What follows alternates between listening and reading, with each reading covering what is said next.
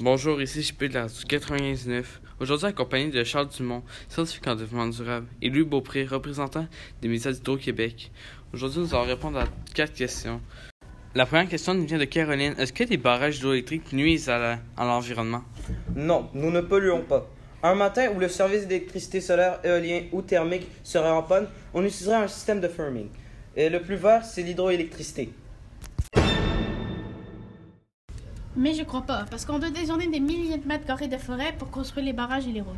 En utilisant toute cette forêt, on nuit à l'écosystème. Notre deuxième question vient de Georges qui nous demande si les chantiers sont sûrs pour la sécurité des employés. On fait tout ce qui est en notre pouvoir pour préserver la santé et le bien-être de nos employés.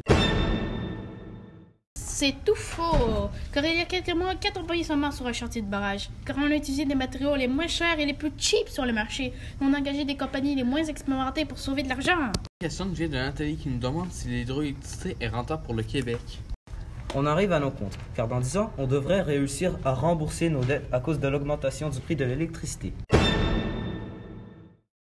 Non, car on continue à construire des barrages inutiles alors qu'on a déjà un surplus d'électricité. Donc notre, notre électricité ne vaut plus rien.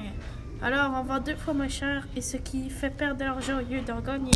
Vous, est-ce que nous devrions nous continuer à construire des barrages hydroélectriques? Oui, car dans le futur, il n'y aura que des voitures électriques et il faudra de l'électricité pour alimenter leurs batteries.